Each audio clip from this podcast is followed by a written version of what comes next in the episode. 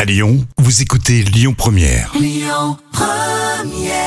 Folle histoire du jour. On est reparti pour euh, vos histoires folles, hein, tous les jours à la même heure, c'est lundi. Et c'est les vacances d'ailleurs, Jam. Est-ce que ça sera un peu plus soft euh, que d'habitude Parce qu'il y a des petits Lyonnais qui nous écoutent. Non, pas Non. du tout.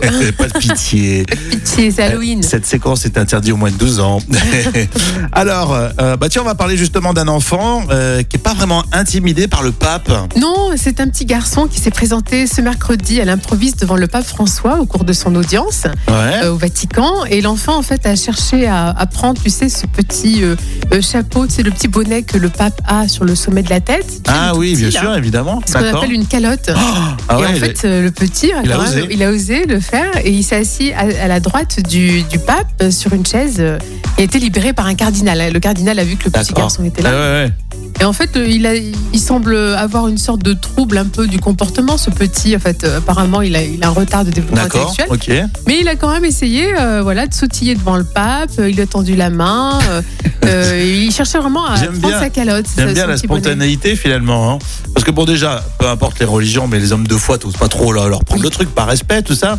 Donc il y a que les enfants qui peuvent le faire. Et puis euh, le pape, c'est le patron un peu. Ah bah bien sûr. Et Il a, il a vraiment pris les mains de- du pape François et voilà, il a, il a joué un petit peu avec lui. Et ensuite, il s'est dirigé vers la, la chaise du cardinal qui était assis à sa droite. Euh, et ensuite, euh, voilà, donc euh, le, le pape Oui, le François pape, là. Ah, était vraiment amusé euh, par. c'est ce que euh, j'allais dire, par il l'a ce bien petit- pris Ah oui, complètement.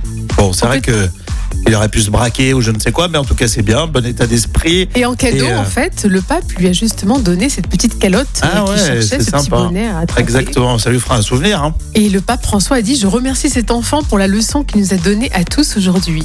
Voilà, écoutez, vrai que faut les- faut Mais laisser- j'aime bien la spontanéité des enfants, ils sont capables de faire ça, Oui. alors que nous non. hein. Généralement, on reste bien assis, tranquille, voilà, Oui. avec respect. Bah Après, bon, c'est le pape. J'avoue qu'il est quand même sympa. Et...